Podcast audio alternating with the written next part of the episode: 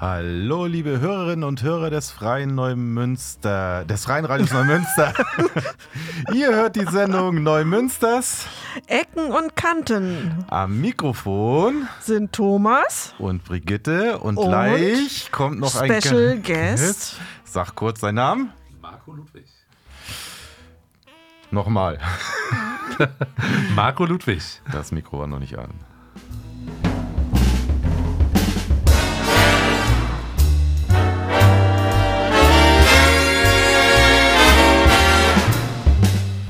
Brigitte, wir wollen heute nach den Sternen. Äh, ja, greifen und ich bin immer wieder erstaunt, dass wir immer noch eine Ecke oder einen Kanten oder einen besonderen Ort in Neumünster finden.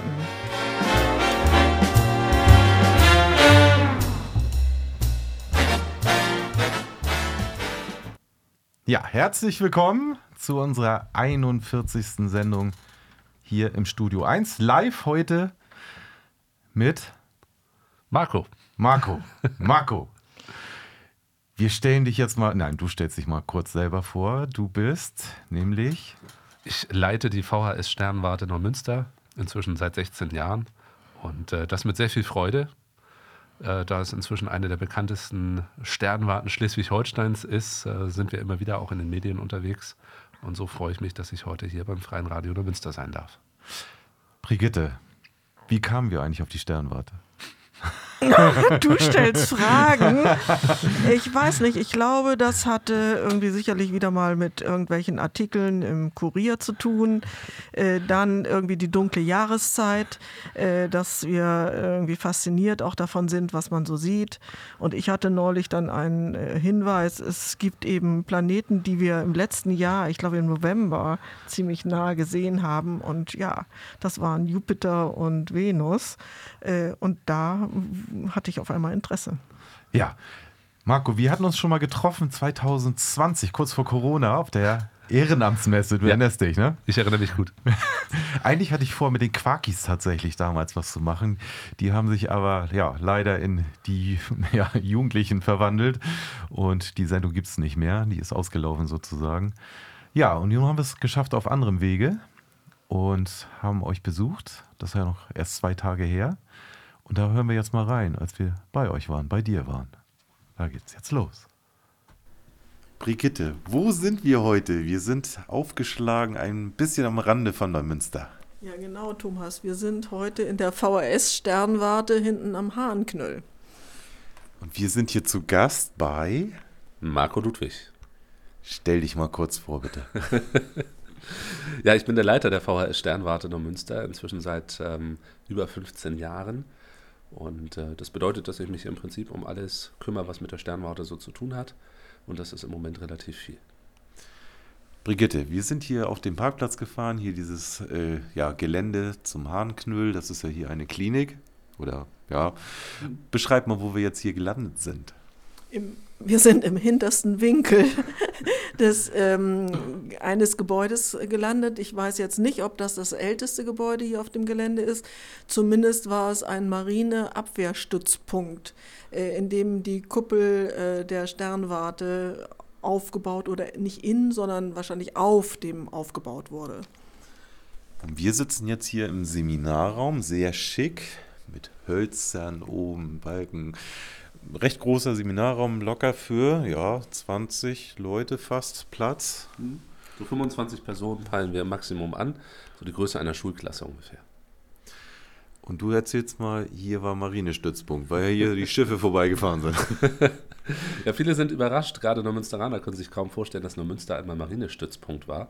Das war tatsächlich der Fall. Schon vor dem Ersten Weltkrieg wurde hier eine Kaserne aufgebaut und eine Marinefunkstation. Und es ging darum, mit der Marine in Nord- und Ostsee gleichzeitig Kontakt zu halten, also dass an einer Stelle alle Fäden zusammenlaufen und entsprechend kommuniziert werden kann.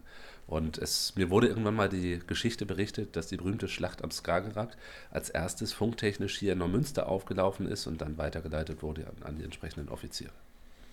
Also, so ein bisschen zum Ambiente. Ich sehe hier USA, Raketen, Modelle von United States. Hat das was mit Cape Canaveral, Canaveral zu tun? Oh, Apollo Saturn 5 Rakete. Genau, die äh, bis vor kurzem noch größte Rakete der Welt. Äh, hier sind auch viele Raumfahrtfreunde mit dabei. Und wir haben tatsächlich äh, gerade zum 50. Jubiläum der Mondlandung, das war ja 2019, haben wir im, in einem 3D-Drucker ein Modell gebaut, das größte Modell hier in Schleswig-Holstein, ungefähr 1,80 Meter hoch. Und das ist schon was ganz Besonderes, besteht aus über 300 Teilen und ein Team hier aus der Sternwarte hat das zusammenmontiert. Und inzwischen haben wir hier doch zahlreiche Modelle von Raumschiffen und natürlich auch Mondraketen. Wunderbar. Ja, ich habe ja noch in dem tollen Buch VS Sternwarte 50 Jahre äh, gelesen, dass es auch hier durchaus Autogramme gibt. Ja. Ich hol die mal. es gibt Autogramme. Ja, wir, in diesem Seminarraum haben wir natürlich auch vorne ne, eine Wand, also zum, mit Bildern und werden gleich auch so ein bisschen einen Vortrag bekommen für unsere Hörerinnen und Hörer. Und jetzt haben wir Autogramme hier. Vorn. Also das erste Autogramm, was ich hier habe, ist ein ganz berühmtes Bild von der Apollo 15 Mission. Nein, nicht die erste Mondlandung, aber es ist dieses berühmte Bild, wo nicht nur die Mondlandefähre zu sehen ist, sondern auch eine amerikanische Flagge, das Mondauto und ein Apollo-Astronaut, der salutiert. Dieser Astronaut war James Irwin. Und James Irwin war tatsächlich mal hier in Neumünster.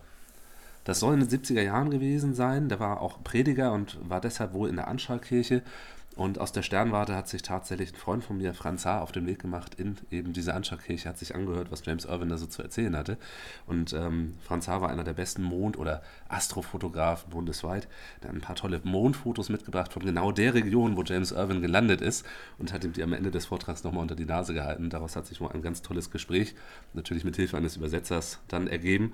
Und James Irwin hat ihm dann, hat ihm dann gleich mehrere Autogramme gegeben. Und eins davon haben wir hier in der Sternwarte. Cool. Was haben wir da noch? Ja, das sieht etwas unscheinbarer aus. Tatsächlich ist es aber noch ungewöhnlicher. Das ist ein Originalautogramm von Neil Armstrong, also dem ersten Menschen auf dem Mond. Und ähm, wenn man sich so historisch überlegt, was das bedeutet, also ähm, wenn man so die berühmtesten Menschen der Menschheit nennen würde, dann wäre unter den Top 10 garantiert Neil Armstrong. Und das wird auch noch in 500 Jahren wohl so sein.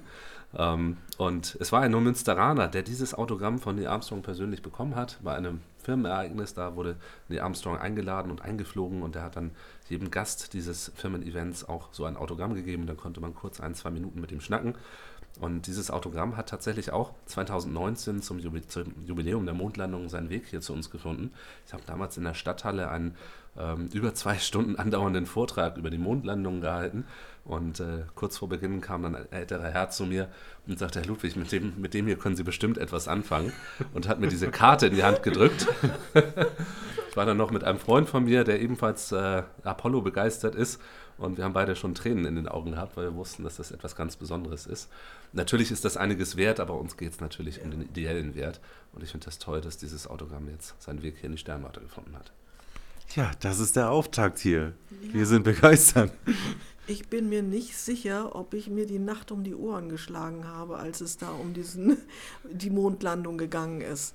Also 1969 war das, ne? 20. Mhm. Juli 1969. Ja. Ich sage nicht, wie alt ich da war. Aber ich glaube, das habe ich gemacht. Äh, irgendwie, ja, es muss ja in Deutschland dann nachts gewesen sein. Ja. Also, also, da haben meine Eltern noch geübt für mich, glaube ich. An mich war damals auch noch nicht zu denken. Sehr gut. Ja, sehr gut. Zwei Jahre später wurde ich geboren, also knapp. Ja, gut. Dann machen wir hier mal eine kleine Pause und gleich geht's weiter.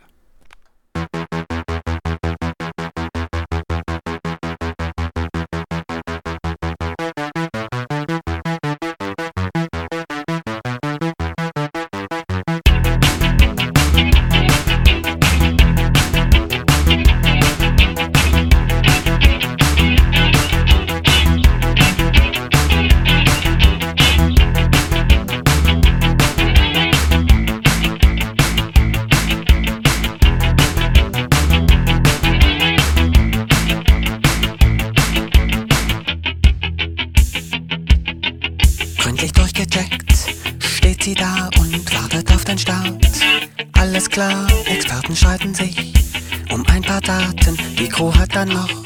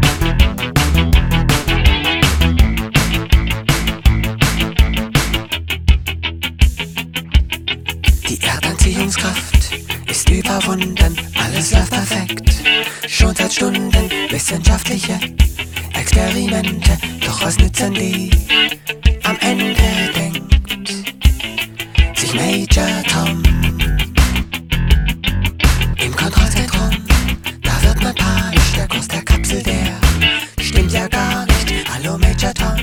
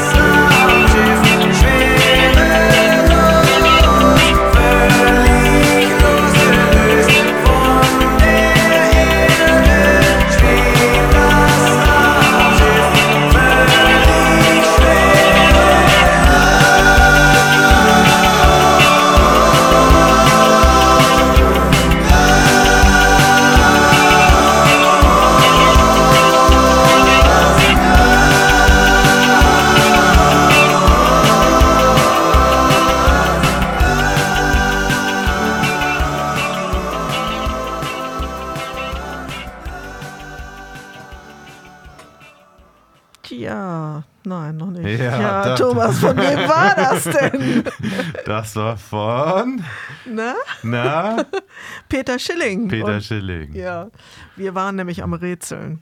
Erstmal. Ja, ihr hört die Sendung Neumünsters Ecken und Kanten heute mit unserem Stargast Marco Ludwig, dem. Ja, Star im We also wenn man das übersetzt, ne? genau. Von der Sternwarte Neumünster, der Sternwartenleiter. Und er hat uns ja keine Geschenke mitgebracht, er hat uns was mitgebracht. Ich sag mal, das eine ist, ja, es ist eigentlich ein, ein Duplikat, also kann man sagen. Oder ja, Eine Replik, erzähl uns einfach so. ja. Ist ungefähr zwei meiner Fäuste groß, so insgesamt. Und im Original wiegt das Ding wohl 3,7 Kilo. Und Marco erzählt mal, was das ist. Wenn der, das All nicht von uns erreicht werden kann, kann das All uns erreichen? Oder wie war der Genau, Spruch? das ist tatsächlich im April des letzten Jahres passiert, dass das All zu uns gekommen ist, sozusagen in Form eines Meteoriten. Und äh, da hat es tatsächlich mehrere Einschläge von Brocken in Elmshorn gegeben und das ist wirklich etwas Besonderes. Ähm, zwei Brocken aus dem All haben äh, Dächer getroffen, ein Brocken ist in einem Garten heruntergekommen und dort in diesem Garten hat dann die Feuerwehr einen 3,74 Kilo schweren Stein gefunden, der dann relativ schnell als potenzieller Meteorit identifiziert wurde. Und äh, Ein Sternfreund von mir, Carsten Jonas aus Gettorf, wurde dann gebeten, sich das anzuschauen. Ich wurde auch gebeten, mitzukommen und zu gucken, ob das denn tatsächlich Meteoriten sind. Und dann haben wir uns auf den Weg gemacht nach Emshorn, begleitet von mehreren Medienteams, die sich das auch anschauen wollten und haben dann tatsächlich frische Meteoriten dort finden können und natürlich die entsprechenden Finder dazu interviewen können, was die damit erlebt haben. Das war wahnsinnig spannend. Das hast du erlebt. Du warst echt dabei, voll dabei. Ich war voll dabei. Ich durfte diese Meteoriten in die Hand nehmen. Ich durfte, durfte auch diesen großen Brocken in die Hand nehmen. Das Gemeinde war nur gerade dieser große Brocken, da, der unterlag dann der Geheimhaltung. Da durfte ich öffentlich nichts zu sagen. Aber ich wusste, dass das ein historischer Fund ist, weil das letzten Endes der größte Meteorit in der Geschichte Schleswig-Holsteins ist. Und äh, ich freue mich, dass wir die Erlaubnis bekommen haben, an meiner Schule eine Replik herzustellen, die ich jetzt hier auch liegen habe. Die liegt hier, ja. Du sagtest eben noch so zwischendrin, als wir die Musik gehört haben, äh, wie das in Amerika laufen würde, wenn so ein Meteorit runterkommt. Ja, in Amerika, da würde dann das FBI sofort gerufen werden, um erstmal zu gucken, was denn da passiert ist. Und hier bei uns in Schleswig-Holstein kommt in CSI nur Münster. okay. Aber das habe ich eben auch schon gefragt. Ist es auch ein bisschen Aufgabe der Astronomie, also sozusagen Einschläge zu erkennen, Gefahr aus dem Weltall? So, naja, Vorhersagen ist es ja letztlich nicht. Letztlich ist es Rechnen, oder? Da, das hat sehr viel mit Mathematik zu tun. Es geht schon um Vorhersagen. Tatsächlich gibt es äh, weltweite Suchprogramme, die also jeden, jede Nacht den Himmel abscannen, in der Hoffnung, dass wenn etwas auf uns zukommt, das irgendwie erkannt wird. Und genau das ist ja vor wenigen Tagen in Berlin passiert. Da ist ja ein Brocken wenige Stunden vor dem Einschlag gefunden worden. Äh, unter anderem hat auch die NASA dann die Flugbahn berechnet, festgestellt, Mensch, der kommt da direkt neben Berlin herunter. Und äh, da waren dann Astronomen schon vorgewarnt, da kommt gleich was, haltet mal Ausschau. Relativ schnell konnten dann auch Suchteams losgeschickt werden, äh, nachdem äh, der Brocken runterkam und äh, dementsprechend wurden jetzt auch schon zahlreiche Meteoriten gefunden. Und das eben alles, äh, das war ein perfektes Zusammenspiel von Astronomen, die den Himmel überwachen, von den Berechnungen, die dann durch die Raumfahrtagenturen stattfinden und dann letzten Endes den verrückten Leuten, die losziehen, um die Felder abzusuchen und kleine Steine zu finden. So ein Ding auf dem Kopf, ne? Das, dann dann war es das. Da hat man im Lotto gewonnen, aber hat nichts davon sozusagen. Ja, also wenn so ein Stein runterkommt, erreicht er schnell über 200 km/h. Aber ähm, die Wahrscheinlichkeit, dass man dabei zu Schaden kommt, ist doch sehr gering. Hört man das, wenn der kommt? Es gibt tatsächlich Geräusche. Das ist das Tolle am Elbsauner-Meteoriten. Wenn, wenn ich das richtig verstanden habe, ist das das erste Mal, dass man den Einschlag eines Meteoriten äh, als Geräusch festgehalten hat. Ähm, also quasi weltweit einmalig. Und das ist so ein relativ dumpfes Geräusch, wenn er dann angeflogen kommt und dann einschlägt. Das wurde festgehalten, irgendwie tontechnisch. Ja, genau. Warum hast du es nicht mitgebracht? das hätten wir jetzt abgespielt. Ich habe leider nicht die Rechte an, diesen, an dieser Audiodatei. Ähm, aber es hört sich wirklich spannend an. Hast du gehört? Ich habe es ich hab's gehört, ja. Und äh, wusste relativ schnell, dass da eben auch noch was kommt. Und das macht eben auch diese, diese Besonderheit dieses Emsona-Meteoriten aus, weil er einfach hervorragend erforscht ist. Das macht ihn sicherlich auch so wertvoll. Astronomie zum Anfassen. Ja, aber absolut. Deshalb das Besondere, ich habe aktuell als Leihgabe vom Deutschen Zentrum für Luft- und Raumfahrt so ein ganz kleines Fragment. Ich glaube, das ist nur ein Gramm. Das muss ich auch bald wieder zurückschicken, aber es ist einfach toll. Ich durfte das mit dem Mikroskop untersuchen und mir genauer anschauen. Und es äh, ist schön, dass wir da einfach mal so ein Originalstück dann uns auch anschauen durften.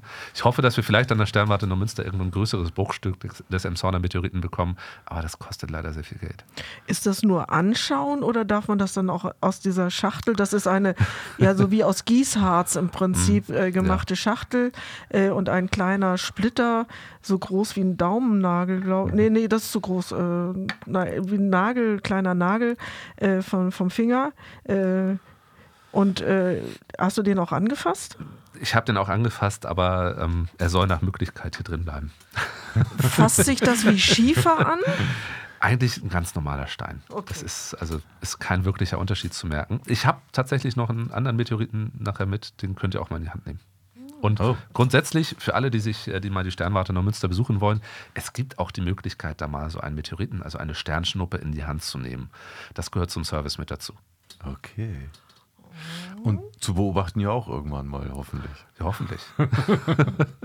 Okay. Wir machen mal weiter von dem Besuch. Da haben wir uns dann auch noch mal so ein bisschen weiter unterhalten. Wir haben jetzt schon mal philosophiert über Planeten und Nicht-Planeten. Du hattest nämlich die Frage, Brigitte.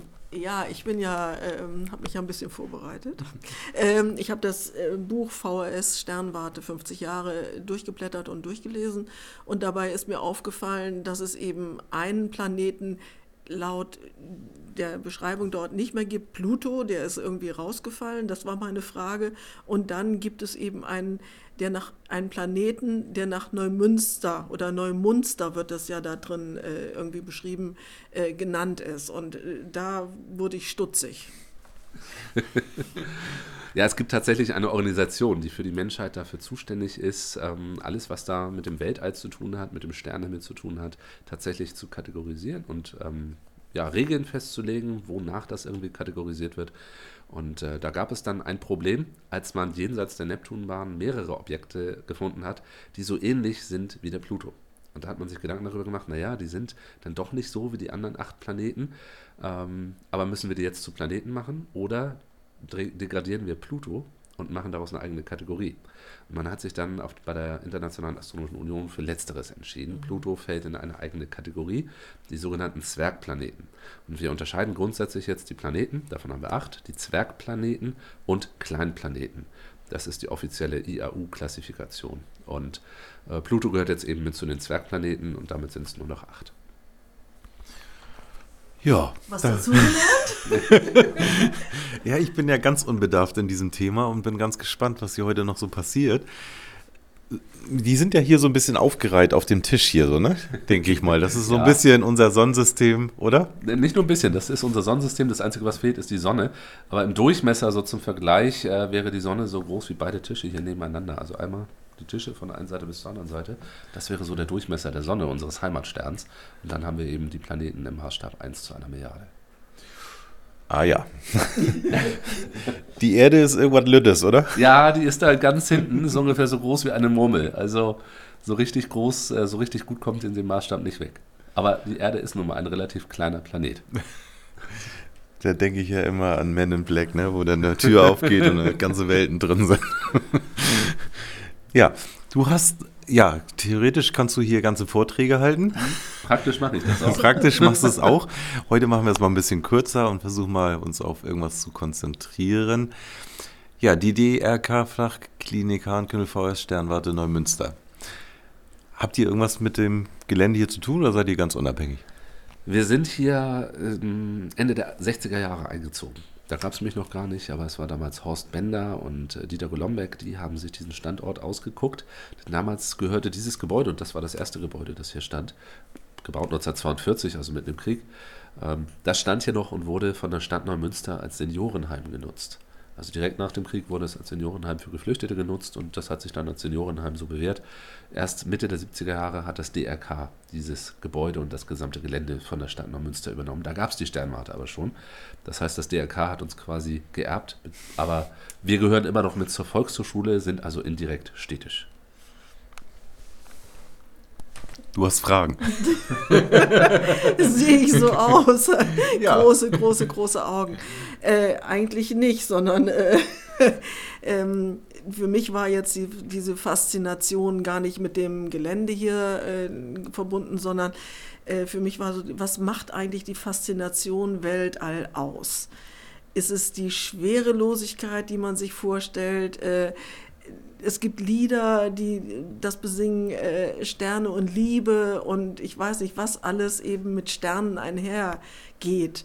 Und das äh, finde ich jetzt so faszinierend. Äh, warum das? Äh, Also gibt es da äh, Theorien für, warum das so, so wahnsinnig für den Menschen ist? Ich möchte nur anfügen, gibt es das SETI-Projekt wirklich? ja, das SETI-Projekt gibt es wirklich. Das wird auch noch weiter fortgeführt. Es wird jetzt noch ernsthafter betrieben als damals, einfach weil sich die öffentliche Haltung der Wissenschaftler zum Thema Außerirdische geändert hat. Ähm, Ich weiß noch, als ich angefangen habe mit Astronomie vor über 25 Jahren, äh, da haben Astronomen nur untereinander über das Thema außerirdisches Leben gesprochen, einfach weil Außenstehende sofort dann in Richtung UFOs abgedriftet sind und eine seriöse Diskussion nicht mehr möglich war. So, also untereinander wie- wusste man Bescheid. Inzwischen hat sich das geändert. Inzwischen hat die Öffentlichkeit verstanden, dass das Weltall viel zu groß ist, um zu behaupten, dass die Menschheit äh, komplett alleine ist. SETI vielleicht nochmal Searching for Extraterrestrial Intelligence. Ja, Intelligence. Intelligence. genau, ja. Und ja, äh, das kam in, in hier, wie heißt der Film? Mit Jodie Foster. Contact. Contact, den finde ich so klasse. Lieblingsfilme, Ja, meiner auch. Ja, der ist wirklich gut. Ist wirklich gut geworden. Natürlich ein bisschen extrem nachher mit der Science Fiction, aber so die Grundidee, ähm, dass es sicherlich noch irgendwo anders im Weltall Leben geben muss, weil das Weltall einfach viel zu groß wäre. Und Zitat, ansonsten eine riesige Platzverschwendung. ähm, die, ist schon, die ist schon sehr gefestigt. Aber der Film war sicherlich ein Anstoß, auch für viele Forscher öffentlich zu sagen, ja Leute, Sie haben ja recht, das Weltall ist einfach viel zu groß, als dass wir ausschließen können, dass die Menschheit oder dieser Planet der einzige ist, auf dem sich Leben entwickelt hat. Aber man darf eben diese, diese Überlegungen zum Leben im Weltall nicht verwechseln mit irgendwelchen UFOs. UFOs haben wir hier noch nicht gesichtet im Studio 1, aber du hast noch mal so ein Fragment mitgebracht noch mal so ein, der ist jetzt echt, ne? Ja, das ist jetzt ein echter Meteorit, den kann man auch in die Hand nehmen und das ist der, den ich meist auch bei Besuchergruppen herumzeige, dass man wirklich sagen kann, okay, so fühlt sich eine Sternschnuppe an und sowas hatte ich mal in der Hand. Ja, also wir haben sie ja beide in die Hand genommen, Brigitte und ich. Ja, Und Und wenn wir das irgendwie beschreiben, als ich es sofort in der Hand hatte, dachte ich, hm, Stein ist es nicht, so fühlt sich kein Stein an, sondern eher, als ob das so ein bisschen Eisen äh, in meiner Hand ist. Ich weiß nicht, was du dazu dachtest. ja, das habe ich auch gedacht. So wie so ein, so ein Klotz, also nee, Klotz ist ja wieder hölzern. Ne? wie so ein, so ein so ja, so ein richtig fester Klumpen, der ist, hat auch eine hohe Dichte, das merkt man, ne? Für, für das, äh, der ist, ja, mein Daumen groß ungefähr, ne? Mhm. So meine, Ja. deine vielleicht nicht ganz. ähm, ja, ist interessant. Der ist dann auch hier irgendwann mal hergekommen. Ja, sehr eisenhaltig Das meistens, ist zwar ein Steinmeteorit, aber auch der wird einen Eisenanteil von sicherlich über 20, 30 Prozent haben. Der Imshorner-Meteorit gilt auch als äh, Gesteinsmeteorit, hat aber auch einen Eisenanteil von sogar über 40 Prozent. Und wenn man sich die Fragmente genauer anschaut, dann sieht man sogar, dass der ein bisschen rostet. Inzwischen hat er auch mit der Umgebungsluft äh, reagiert, daher eben auch das, äh, der Rost. Ähm, wir haben auch richtige Eisenmeteoriten in der Sternwarte und da hat man dann wirklich so einen Eisenklumpen in der Hand mit über 90 Prozent Eisenanteil. Was mir auch noch aufgefallen ist, was wir gar nicht beschrieben haben, ihr habt ja eine richtig lange Bibliothek an der einen. Seite des Seminarraumes, ne? Da waren ja Bücher ohne Ende, das habe ich gar nicht erwähnt, du auch nicht. Aber gesehen. Ja, das ja, wollte ich nur noch mal erwähnen. Aber jetzt noch mal, ja, Brigitte. Aber in dem Zusammenhang, äh, wir waren ja nun in den Räumlichkeiten, ein Raum ist super toll hergerichtet, ein zweiter ist ja noch in Arbeit. Wollt ihr da eure ganzen äh, Exponate irgendwie ausstellen? Weil zurzeit ist ja relativ wenig von den netten Kleinigkeiten zu sehen. Ja, wir haben auch eine ganze Menge ausgelagert in eine Garage. Ähm, Wir haben schon noch einiges vor in der Sternwarte, aber diese Bauarbeiten, die ruhen aktuell. Und äh, tatsächlich wollen wir unsere gesamte oder unsere Ausstellungsgeschichten, äh, Exponate, Fernrohre, auch Bücher oder eben auch Meteoriten ähnliches, wollen wir gerne in einem neuen Ausstellungsraum präsentieren. Das wird aber noch ein bisschen dauern. Wir haben da aktuell ein Brandschutzproblem. Wir brauchen einen zweiten Fluchtweg. Und äh, bisher galt unsere Sternwartenkuppel für uns als zweiter Fluchtweg. Da hätte die Feuerwehr anleiten können, darüber könnte man dann evakuieren. Das gilt so heute aber nicht mehr. Ähm, und jetzt sind wir da gerade mit beschäftigt, gemeinsam mit der Stadt Neumünster Lösungen zu finden und sind da optimistisch, dass wir da auch bald zu einer Lösung kommen. So, jetzt meine Frage. Deine Begeisterung für Astronomie, für Sterne, kam ja schon recht früh, richtig? Ja, da war ich 14 Jahre alt. Wie, wie kam sie? Kannst du das erklären? Kannst du es beschreiben? Also es gab da eine Initialzündung. Ich war nachts irgendwann mit meinem Vater im Auto unterwegs. Ähm, wir waren auf der Autobahn und es war eine sternklare Nacht. Ich habe rausgeguckt, habe da die Milchstraße gesehen und ähm, dabei fiel mir auf, dass ich herzlich wenig darüber weiß und habe meinen Vater ein bisschen ausgequetscht, was er mir so darüber erzählen kann, über den Sternenhimmel. Und das war doch einiges und da wurde so ein bisschen, wie soll ich sagen, äh, da kam dann so ein bisschen das Interesse dafür und ich habe mir ein paar Bücher gekauft und habe rausgefunden, Mensch, das begeistert mich ja richtig. Da ist ja noch ein ganzes Universum um mich herum, von dem ich noch nie was gehört habe ähm, warum auch immer ich in meiner Schulzeit über Astronomie kaum etwas gehört habe. Und ähm, es war gleichzeitig dann auch noch das 25. Jubiläum der Sternwarte in Neumünster. Da habe ich dann überhaupt erst festgestellt, dass Neumünster eine Sternwarte hat. Das wusste ich bis dahin gar nicht. Ähm, bin da vorbeigekommen und war ganz beeindruckt, dass Neumünster so eine große Sternwarte hat und dass es da andere Leute gibt, die sich ebenso begeistern für die Astronomie, äh, wie das bei mir der Fall war. Und da wurde ich dann schnell unter die Fittiche genommen. Und dann kam noch das nächste tolle Ereignis dazu, der Komet Hale-Bopp, der Jahrhundertkomet. Und, ähm, da war es dann um mich geschehen. Also es waren verschiedene Gründe gleichzeitig und entscheidend war sicherlich Hale-Bopp. Das ist doch mal ein schönes Statement. Das wollte ich hören. Sehr schön. Wir machen jetzt weiter mit dem nächsten Beitrag. Wir sind dann ja auch nochmal ja, auf die Astronomie und auch ja, die Geschichte der Sternwarte, die frühe, eingegangen. Faszination Weltall. Ja. Also was macht es aus, dass also jeder ja irgendwo eine Faszination hat? Sonnenuntergang, Mondaufgang, ähm, Sterne, Sternzeichen, alles was damit zusammenhängt, das ist doch irgendwie irre. Ja, das ist witzig. Die, ähm, es wird immer wieder behauptet, dass die Astronomie die älteste Wissenschaft der Menschheit ist, weil wahrscheinlich auch schon vor 10.000, 20.000 Jahren die Menschen sich nachts überlegt haben, Mensch, was ist denn das, was wir da nachts sehen? Und das ist sicherlich auch die Faszination, dass wir bis heute nicht mit Bestimmtheit sagen können, was da alles draußen zu sehen ist, aber wir versuchen es und die Forschung hat schon wahnsinnig viel herausgefunden. Das Dumme ist nur, es gibt immer noch mehr herauszufinden. Also ich bin jetzt seit über 25 Jahren dabei und in der Zeit hat sich in der Astronomie so viel getan. Es wurden so viele Fragen beantwortet, aber auch so viele neue Fragen wieder aufgemacht. Ich denke aber, dass es gerade hier an der Sternwarte ist es für jeden etwas anderes, was ihn ganz besonders fasziniert. Ich begeister mich für die Fotografie, möchte also anderen zeigen, was für tolle Momente ich hier unterm Sternenhimmel erlebe und lasse gerne andere daran teilhaben oder möchte diese Momente konservieren. Ich begeister mich für die Raumfahrt, also natürlich für die, für die Überlegung, Mensch, äh, wie kann der Mensch im Weltall überleben und was gibt es da noch alles zu entdecken. Aber das kann auch eine ganz andere Faszination sein, die da jemanden umtreibt, jemand, der sich vor allem mit der Technik auseinandersetzt. Ähm, da haben wir natürlich hier sehr, sehr viel Hightech, die auch bedient werden muss, die auch gewartet werden muss. Und dafür begeistern sich manche. Andere begeistern sich für die historische Entwicklung der Astronomie über die letzten 2000 Jahre. Und auch da gibt es immer noch viel zu forschen und zu entdecken. Was sind deine Vorbilder da? Meine Vorbilder in Sachen Astronomie. Oh, schwierig. also ich äh, beschäftige mich natürlich gerne mit den großen Physikern, äh, ob das nun Albert Einstein ist oder Stephen Hawking. Ähm, aber meine Intelligenz reicht bei weitem nicht aus, um denen tatsächlich folgen zu können.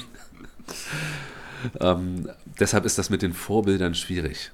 Ähm, ich versuche versuch hier an der Sternwarte so meine eigenen Forschungsprojekte durchzuführen und äh, viel von dem Wissen und der Kompetenz, die es hier an der Sternwarte gibt, an andere weiterzugeben. Dann lass uns mal starten. Ach so, das war die Vorberichterstattung. das war die Vorberichterstattung. Ich mal kurz was. Du hast ja was vorbereitet. Du hast da jetzt was an die Wand gebracht und ja. da wirst du jetzt mal ein bisschen berichten, ja? Ja, ich sehe. Der Bau der Bau in der Zeit von 1968 bis 1971. Offiziell eingeweiht wurde die Sternwarte am 5. November 1971. Damals gab es hohen Besuch, man hat sich da im Rathaus getroffen und äh, der berühmte Kieler Astrophysiker Professor Unsold kam vorbei und hat dann hier offiziell die Sternwarte eingeweiht. Und dieser 5. November ist für die Sternwarte eben ein besonderer Tag, den haben wir jetzt schon mehrfach gefeiert, da wir auch vor kurzem unser Jubiläum feiern durften. Und auch da wurden wir ins Rathaus eingeladen und haben dort im alten Ratssaal unser Jubiläum feiern dürfen. 71, da war ich dann auch da. Nur noch nicht hier. Eine Besonderheit, ähm, die, der Grund, weshalb es überhaupt die Sternwarte gibt, das ist ganz einfach. In den 60er Jahren war es die Mondlandung, die viele Menschen fasziniert hat und auch dazu geführt hat, dass die Menschen sich für Astronomie interessieren. Und es hat sich ein Volkshochschulkurs gebildet mit den beiden Dozenten Horst Bender und Dieter Golombek. Und äh, die haben sich mit der praktischen Astronomie auseinandergesetzt. Problem nur, so ein Fernrohr hat weit mehr als einen Monatslohn gekostet und das hat sich kaum einer leisten können. Selbst die kleinen Fernrohre waren irre teuer. Und da kam dann die Firma Karstadt, heute darf man das ja sagen, die hat dann ein Fernrohr gehabt und hat dieser Gruppe dieses Fernrohr gestiftet. Das steht hier vorne. Dieses kleine, unscheinbare Fernrohr, das ist das erste Fernrohr der Sternwarte und sozusagen der Stein des Anstoßes. Denn die Firma Karstadt hat sich gewünscht, dass es dafür einen festen Standort gibt. Horst Bender ist damals an die Stadt Neumünster herangetreten, an einen gewissen Herrn Gerisch, Und hat äh, gebeten, vielleicht diesen bisher ungenutzten Turm und dieses bisher ungenutzte oberste Stockwerk zu einer Sternwarte umbauen zu dürfen. Es gab damals sogar noch Zonenrandförderungsmittel dafür, gab auch einen Etat bei der Stadt Neumünster und es gab viele Spenden, eine große Spendenbereitschaft aus der Neumünsteraner Wirtschaft. Und so haben sich die Neumünsteraner selber diese Sternwarte aufgebaut und bis heute ist sie die größte Sternwarte Schleswig-Holsteins. Das Fernrohr selber ist, oh, wie lang ist es? Über einen Meter auf jeden Fall. Ja, und mit Ständer, mit Ständer gut mannshoch. Ja, Gute Männer hoch. Mhm. und funktioniert wahrscheinlich immer noch. Ja, wobei ich gestehen muss, ich habe da noch nie durchgeschaut. Oh.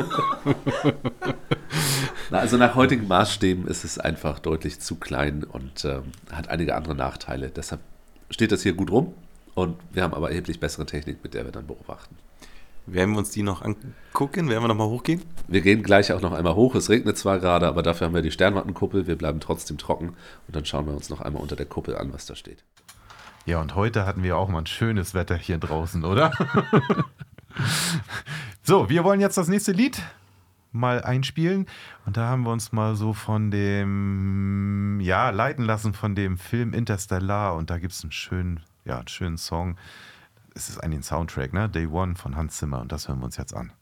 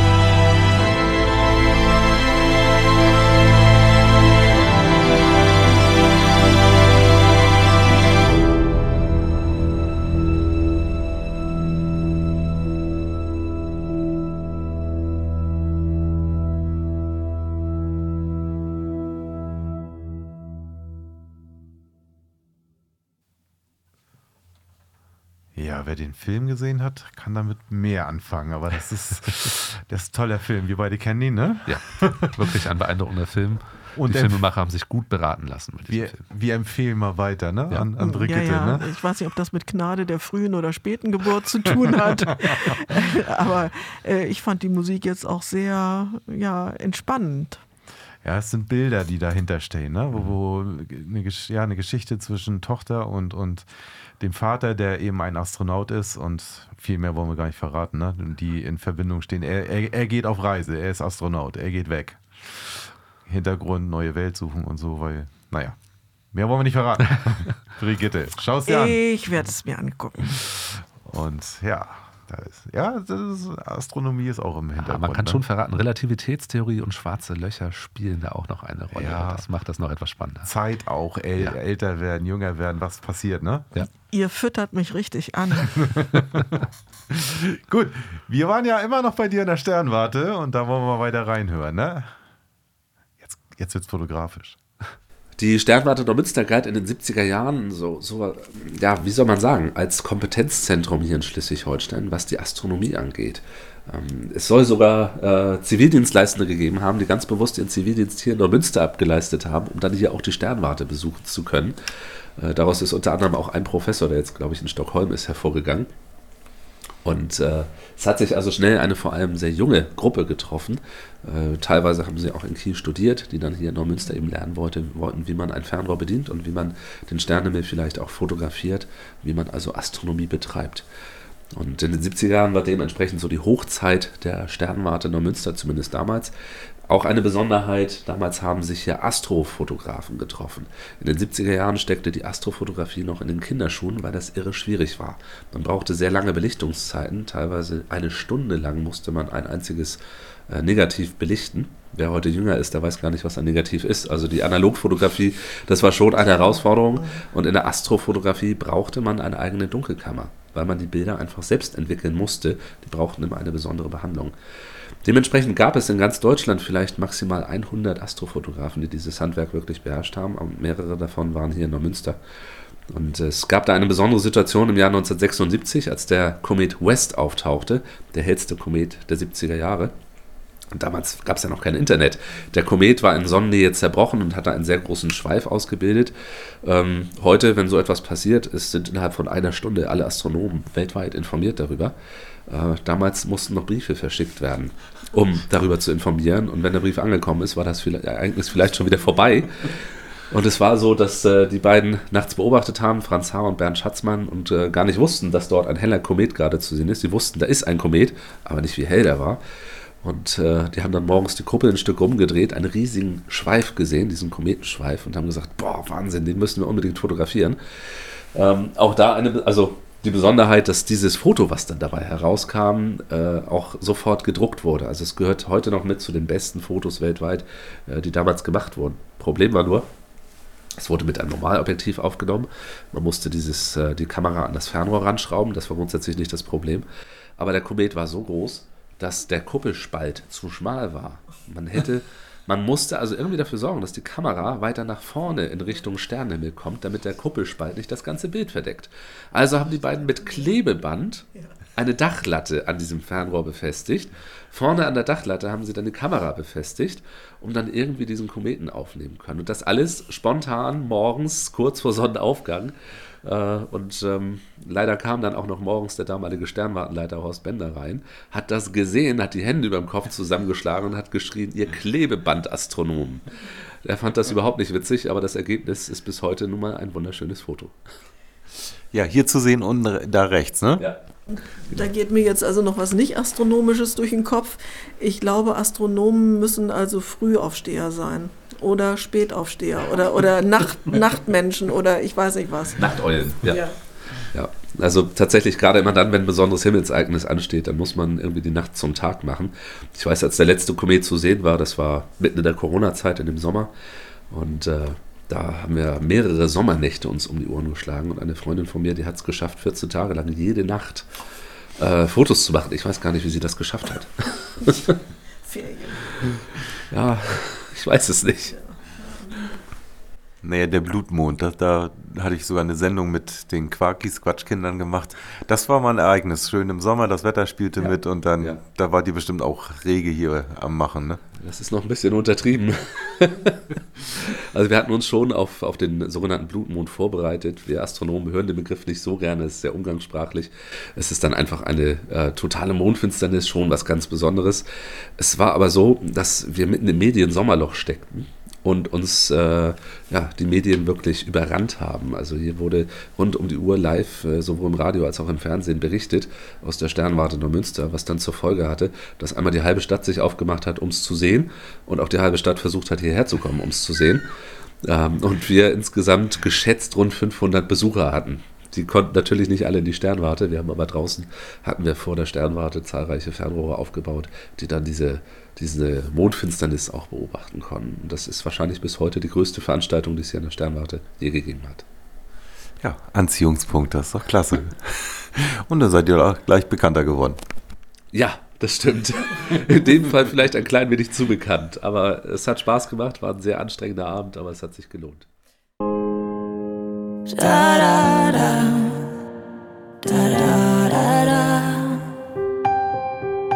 Ich höre die Möwen singen am Hafen.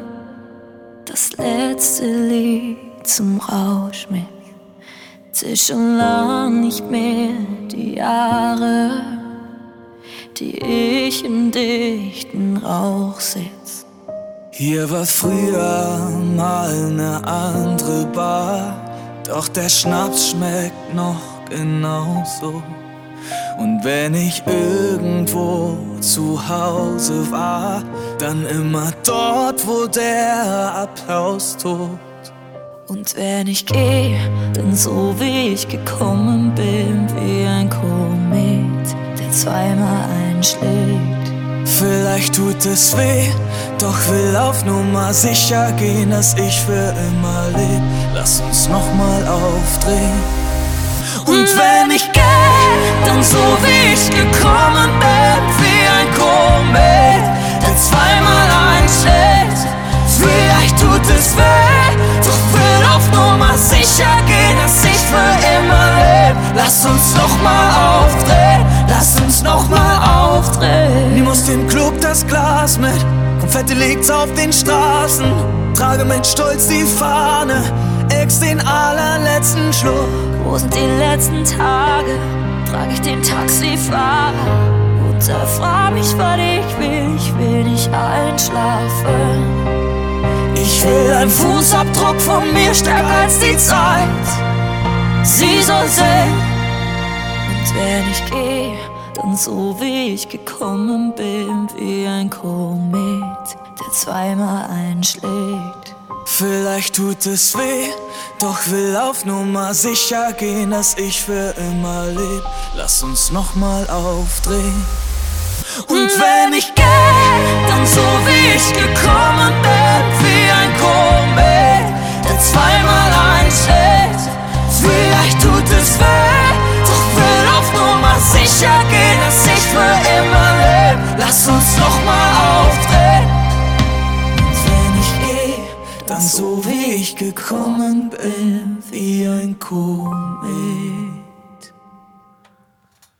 Komet von Apache 207 und Äh, Im Prinzip Udo Lindenberg. im Prinzip nicht zu überhören. Ne?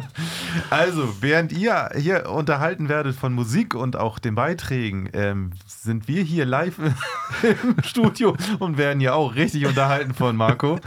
Äh, der kann erzählen, Brigitte ist begeistert. Ich bin absolut begeistert, weil ein Stichwort lässt eine neue schöne Geschichte über eben äh, ja Astronomie äh, ja lässt lässt er vom Stapel. Klasse. Aber Marco, wir wollen noch mal ein bisschen ja, reden, Öffentlichkeitsarbeit, was die Sternwarte alles so macht in neuerer Zeit, was, wie ihr euch neu aufgestellt habt. Äh, einen Beitrag haben wir nämlich noch, aber wir schaffen nicht alles und es wird auch eine zweite Sendung geben, haben wir noch gar nicht erwähnt. Ne? Das konnte ja nur von passieren. Ecken und Kanten mit eben der Sternwarte Neumünster.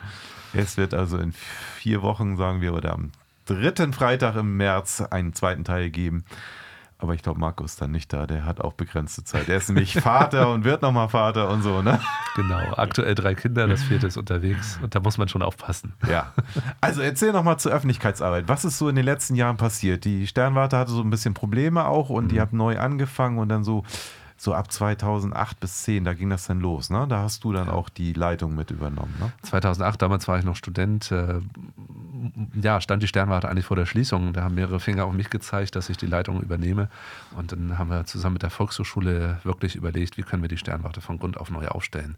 Und eine Bedingung war, dass die Sternwarte eben nicht mehr so im Geheimen irgendwo in der letzten Ecke Neumünsters äh, agiert und kaum wahrnehmbar ist, sondern dass wir auch anfangen, Öffentlichkeitsarbeit zu machen. Das haben wir gemacht. Und das hat auch relativ schnell dazu geführt, dass wir bekannter wurden, wobei ich die ersten Jahre andauernd gehört habe, wie Neumünster hat eine Sternwarte. Also keinen Satz habe ich in der Sternwarte häufiger gehört als eben diesen Satz. Und ähm, wir freuen uns jetzt, dass wir regelmäßig mit den Zeitungen, auch mit dem Rundfunk zusammenarbeiten, mit dem Fernsehen zusammenarbeiten und damit ähm, eben nicht nur darauf angewiesen sind, dass Leute bei uns vorbeikommen und sich da Geschichten erzählen lassen, die sie spannend finden, sondern dass wir diese Geschichten auch über die Medien verbreiten können und damit ein Interesse für Astronomie schaffen können.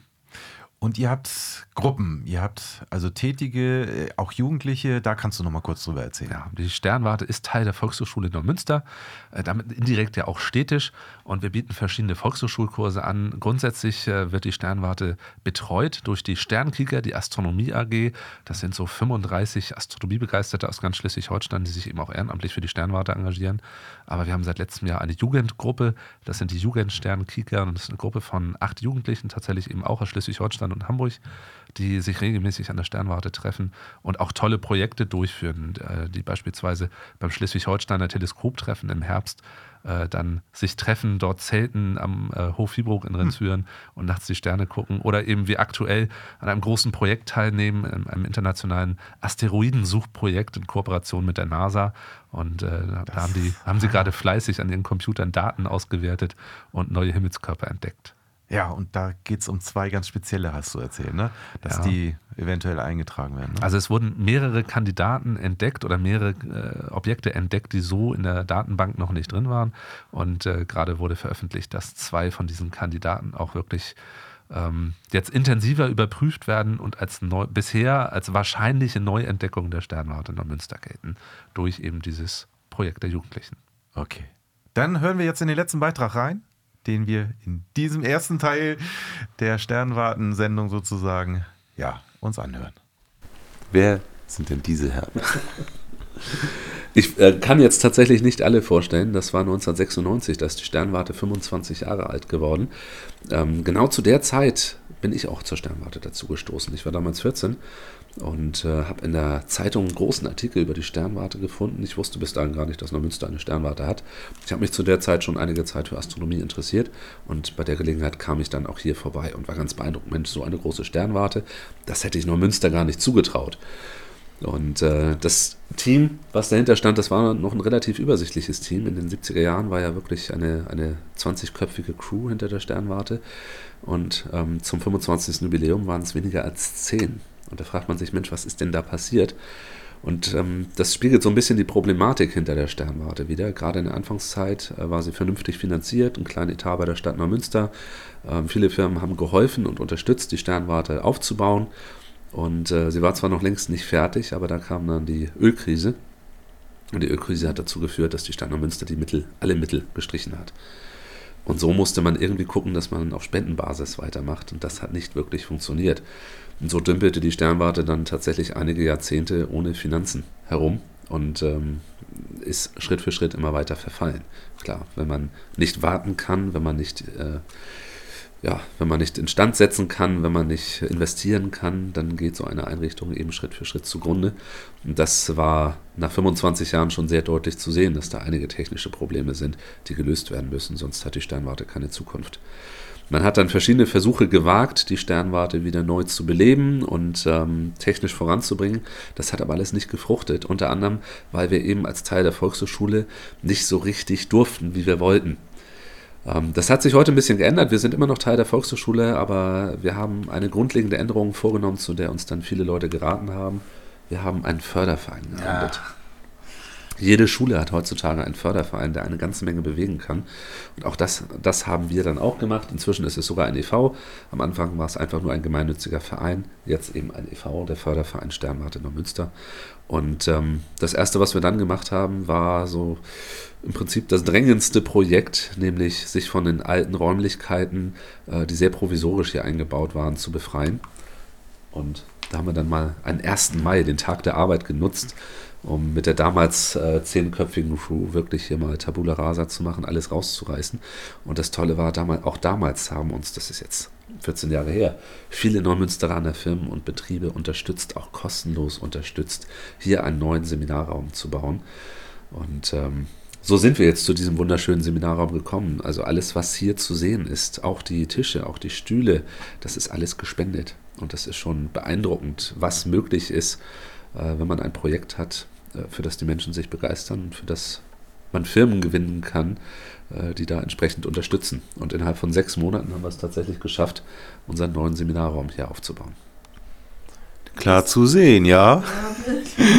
Das ist ja jetzt das, wo wir sitzen. Ne? Ist es jetzt zehn Jahre ungefähr? 14 Jahre. 14, 14. Ja, das war 2010. Ja. Ja, Da, dazu muss man dann aber auch sagen, die Geister, die ich rief. Also die Sternwarte war dabei, äh, neu durchzustarten, einen Neuanfang zu wagen äh, nach knapp 40 Jahren. Und genau in der Zeit, als wir den, äh, den Raum fast fertig hatten und das Fördervereinskonto so irgendwie bei 20, 30 Euro Guthaben herumdümpelte, da gab es einen Anruf aus Lübeck, aus der Sternwarte Lübeck. Man kennt sich eben in Schleswig-Holstein. Und die sagten, Leute, wir haben richtig großes Glück gehabt. Wir haben zwei Stiftungen äh, gewinnen können, die uns ein neues Fernrohr spendieren für sage und schreibe 100.000 Euro. Und äh, Lübeck hatte bis dahin schon das größte Fernrohr Schleswig-Holsteins, das äh, aus dem Jahr 1974 stammt, also exakt äh, 50 Jahre alt ist jetzt. Und ähm, wenn sie ein neues Fernrohr bekommen, dann muss das alte Fernrohr irgendwo hin. Und die haben sich überlegt, Mensch, Neumünster hat eine viel größere Sternwartenkuppel, die könnten eigentlich unser tolles Fernrohr noch benutzen. Ein Fernrohr, nur weil es alt ist, ist nicht unbedingt schlecht. Und ähm, dieses Fernrohr war qualitativ, gerade was die Mechanik angeht, einfach hervorragend. Sollte aber allerdings noch ein bisschen was kosten. Und auch hier war wieder äh, die Frage, Mensch, finden wir jemanden, der uns das vielleicht finanziert? Und wir haben tatsächlich einen Neumünsteraner gefunden, der gesagt hat, Mensch, tolles Projekt, hier habt ihr das Geld. Wir waren baff und so konnten wir den Lübeckern ihr altes Fernrohr abkaufen, haben das dann gemeinsam mit den Lübeckern hierher gebracht und auch hier wieder aufgebaut und die Gelegenheit genutzt, die Sternwartenkuppel auch gleich noch zu sanieren. Kanntest du das Fernrohr vorher schon? Warst du schon mal in Lübeck dann? Ich war schon einige Male in Lübeck. Äh, die Sternwarten besuchen sich zu verschiedenen Gelegenheiten immer wieder gegenseitig. Äh, gesehen hatte ich das Fernrohr auch schon in Aktion. Durchgeguckt hatte ich bis dahin noch nie. Und als ich es dann in Lübeck abgeholt habe, war es auch schon zerlegt, also in Einzelteile zerlegt. Man muss aber auch dazu sagen, insgesamt äh, wiegt das Fernrohr ungefähr eine Tonne. Und wir hatten vorher ein Fernrohr unter der Kuppel, das ja, rund 200 Kilo wog. Das war also schon ein großer Unterschied. Und äh, jetzt haben wir dann eben das zweitgrößte Sternwartenfernrohr hier unter der Sternwarte. Ja, und das Fernrohr wird in der nächsten Sendung dann weiter Thema sein. Wir verabschieden uns leider schon, Marco. Schade. ja, das ging so schnell. Können auch das letzte Lied nur noch anspielen. Fly Me to the Moon von Anita O'Day. Ja, und sagen bis zum nächsten Mal. Bis zum Ja. nächsten Mal und tschüss. Tschüss. Es Vielen gibt Dank. einen zweiten Teil. Dass du Zeit hattest. Einen schönen Abend wünschen wir und los geht's.